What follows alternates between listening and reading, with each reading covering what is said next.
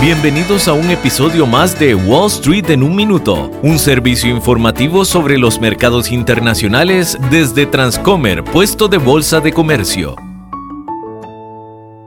Soy Sari Hernández de Transcomer, puesto de bolsa de comercio. Charlie DeVries, fundadora de Frank, quien fue demandada por fraude por JP Morgan Chase a inicios del 2023, ha sido detenida después de que el Departamento de Justicia de los Estados Unidos presentara cargos en su contra, alegando que ella cometió fraude al vender su startup de ayuda financiera a JP Morgan Chase en septiembre de 2021 por 175 millones de dólares al inflar exageradamente sus números para inducir al banco, uno de los mayores en el mundo, a comprar.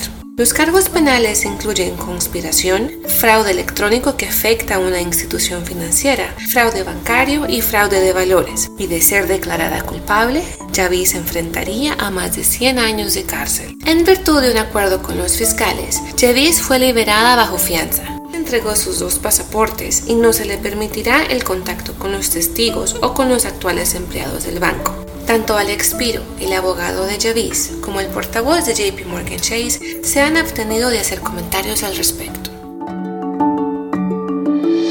Este episodio de Wall Street en un minuto fue presentado por Transcomer, puesto de bolsa de comercio.